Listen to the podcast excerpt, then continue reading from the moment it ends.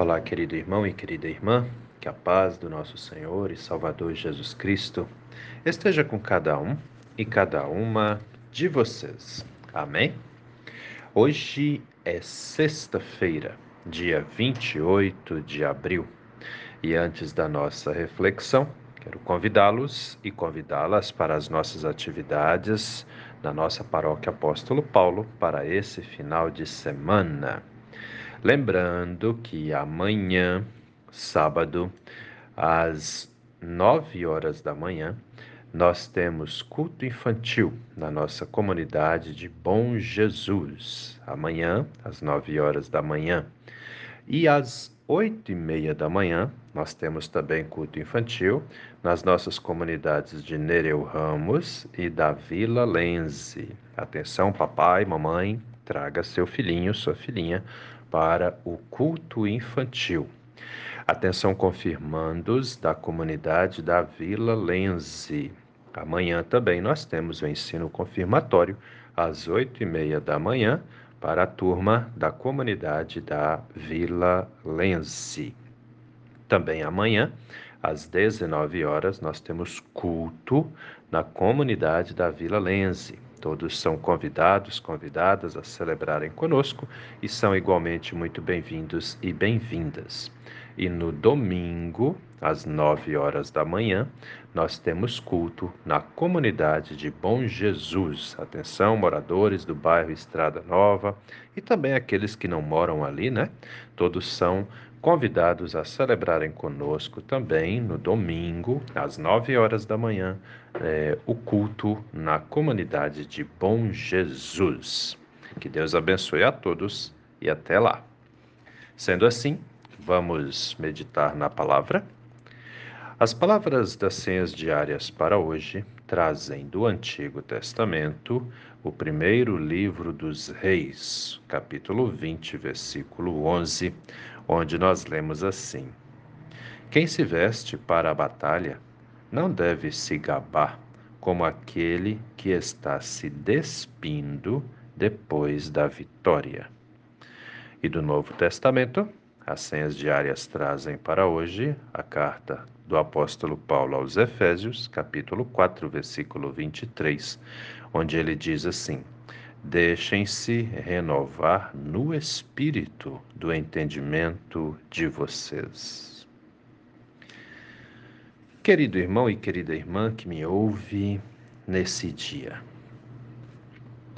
quando você está passando por uma situação em que você sabe que precisa de ajuda, que precisa de um auxílio, às vezes algo difícil, complicado que você está enfrentando, né? É, as batalhas da vida, né? As situações aí que muitas vezes exigem de nós é, atitudes, que exigem de nós planejamentos, né? Temos que fazer alguma coisa para resolver, né? A situação, seja ela lá qual for ou fácil ou difícil, ou boa ou ruim, muitas vezes temos aí diante de nossas mãos, né? Situações que exigem de nós é, uma atitude, né? Uma tomada de decisão. Muito bem. Quando você está diante de uma situação dessa, como é que você age? Você vai de boa, já enfrenta ali, corre para lá e corre para cá, tentando achar a solução? Ou você para, analisa, vê a situação de outros ângulos, né? Para então você traçar aí um plano para poder resolver. Você planeja primeiro, ou você simplesmente se joga ali diante da situação, atirando para tudo que é lado, né? E uma hora vai dar certo.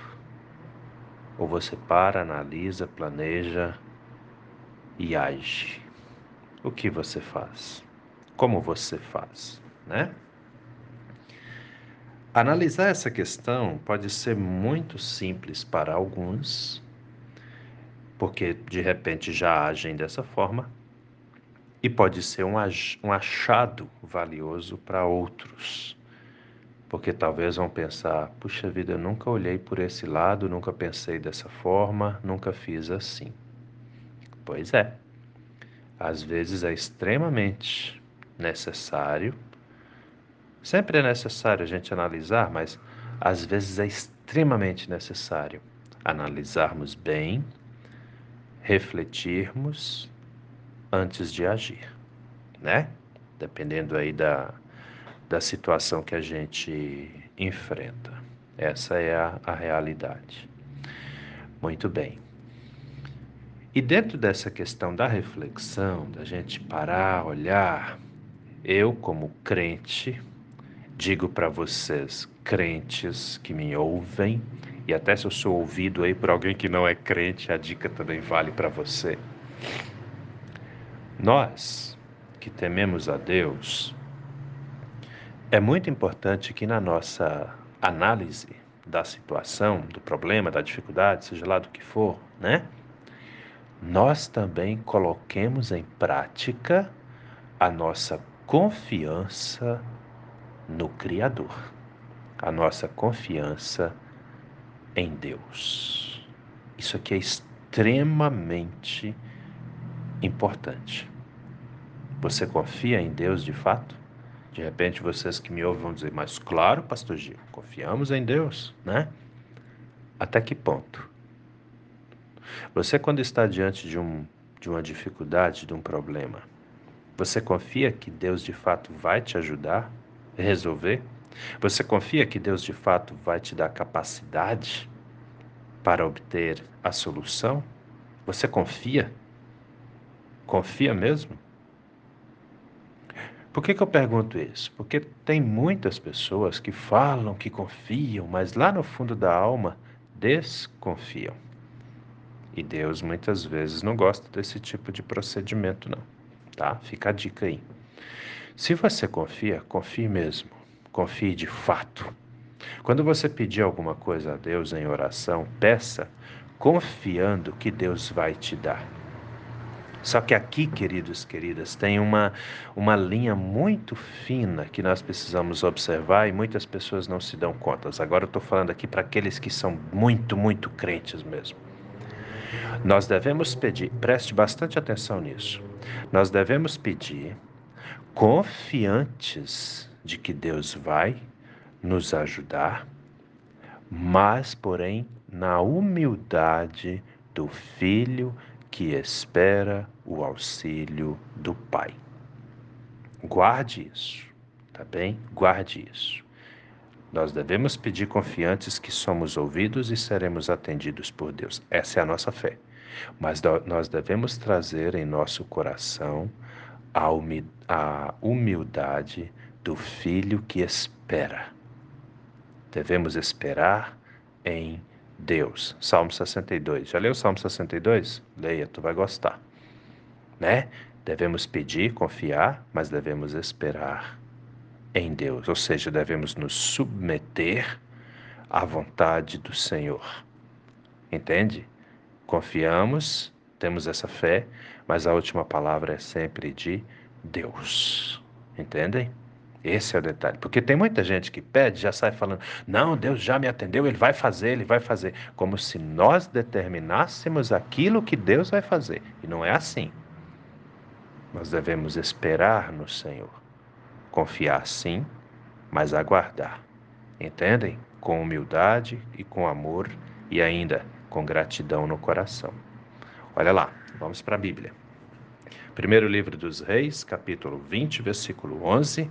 Isso aqui, o rei Acabe de Israel estava falando para o rei Ben-Hadad da Síria, porque o rei Ben-Hadad mandou um recado para o rei Acabe, né, o rei da Síria, mandou um recado para o rei de Israel, dizendo: é, Nós vamos atacar vocês vamos fazer vocês virar pó. Né? Leia lá, primeiro livro dos Reis, capítulo 20, tu vai achar muito interessante. E aí, é, o recado cheio de orgulho, né, cheio de soberbas, e aí o rei Acabe, que era o rei de Israel, confiante em Deus, ele manda esse recado aqui para o rei Ben Haddad. Quem se veste para a batalha não deve se gabar como aquele que está despindo depois da vitória, né?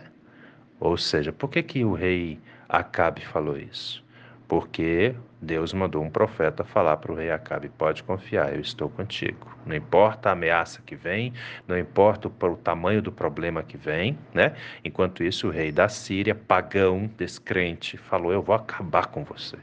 Quem são seus deuses para te livrar, né?